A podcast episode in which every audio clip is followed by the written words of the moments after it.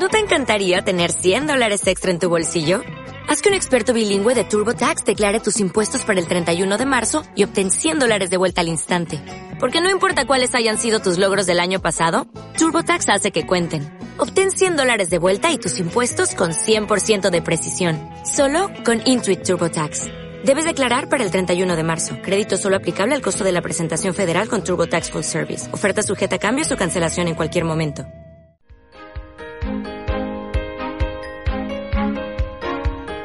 Buceando el Evangelio.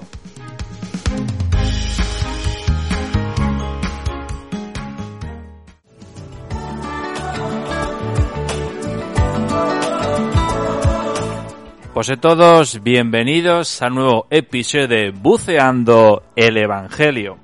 Hoy, domingo 24 de abril, segundo domingo del tiempo de la Pascua y domingo de la Divina Misericordia. Y comenzamos, como siempre, escuchando el Evangelio que San Juan nos regala.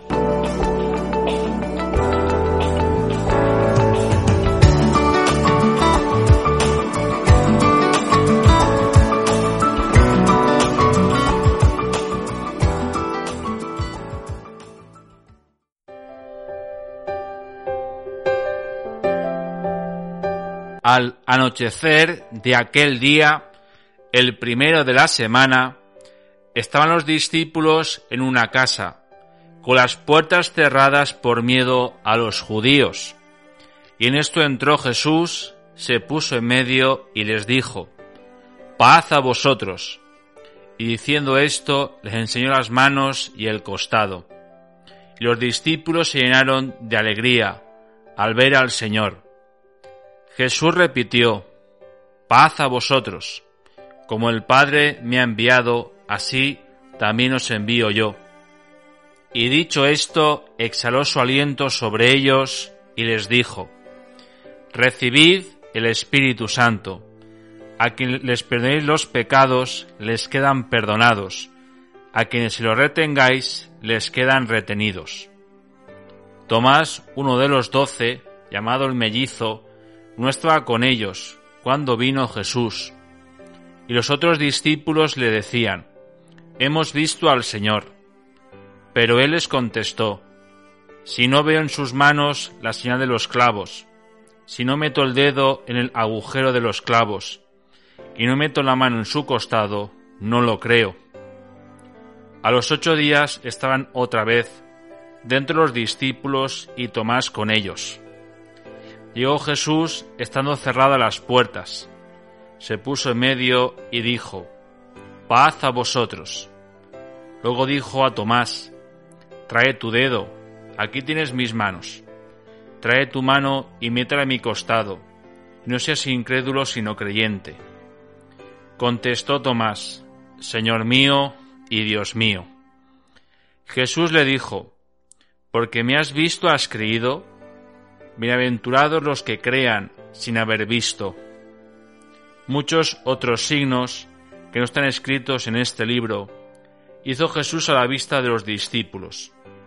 Estos han sido escritos para que creáis que Jesús es el Mesías, el Hijo de Dios, y para que creyendo tengáis vida en su nombre.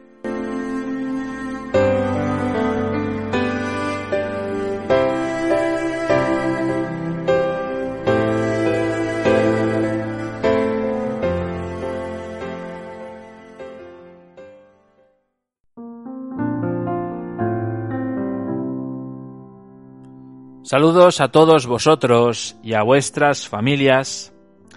Y este pasaje del Evangelio que acabamos de escuchar, podemos decir que es un momento muy importante en la iglesia, en la nueva iglesia.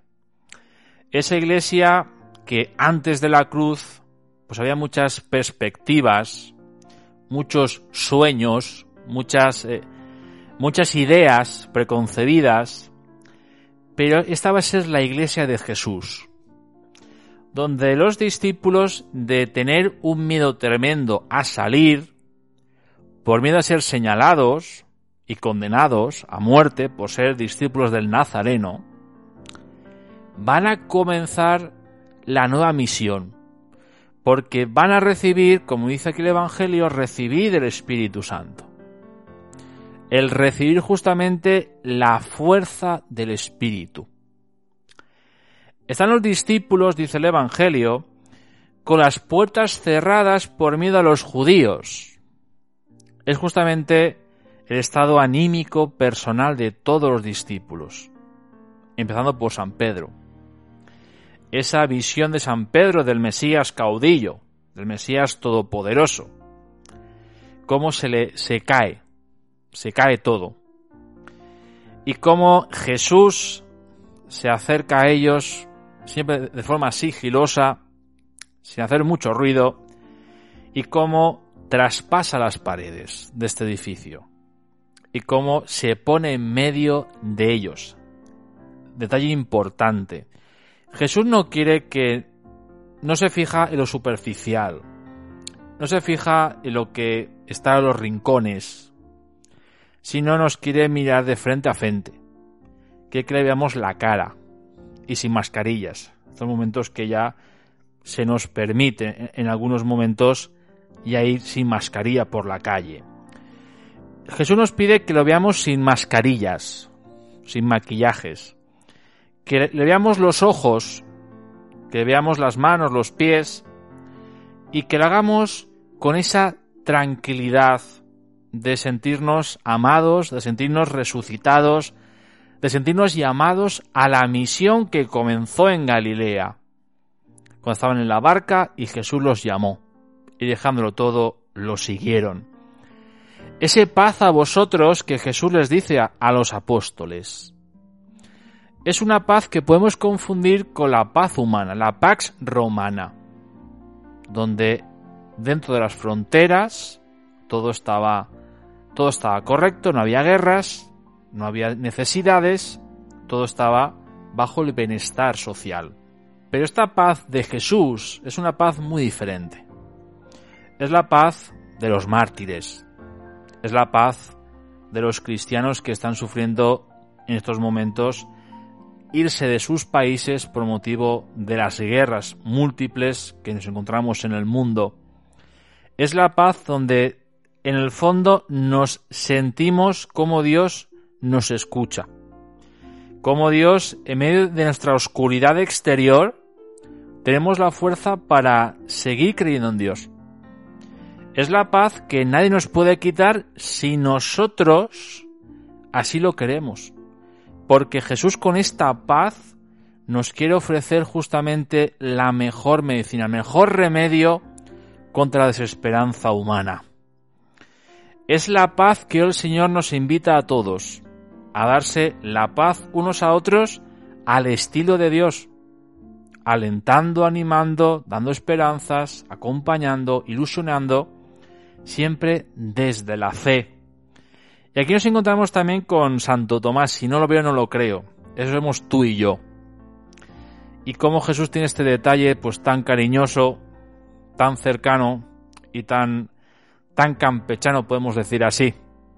Como dice, aquí estoy Tomás, ves mis manos, ves mis pies, ves que soy yo. Y como Santo Tomás no toca, no toca, sino dice, Señor mío y Dios mío. Se le cae el mundo también a Santo Tomás hoy. Pero como le reconoce, Señor mío y Dios mío. Esta es la, afirmación que podemos destacar. Como ese Señor mío y Dios mío de Santo Tomás es con la paz que Dios nos quiere ofrecer. Que en medio de nuestra oscuridad tengamos, seamos luz. Encontremos la luz en Jesús, las fuerzas necesarias para seguir siendo sus discípulos, porque vamos a recibir próximamente en Pentecostés el Espíritu Santo, que es el que nos impulsa, el que nos da, nos hace valientes para anunciar el Evangelio, para ser reenviados, rellamados a la misión. Pues hoy pidamos al Señor que nos dé esa paz y que nosotros nos dejemos inundar, nos dejemos fortalecer por la paz que el Señor nos quiere ofrecer día a día.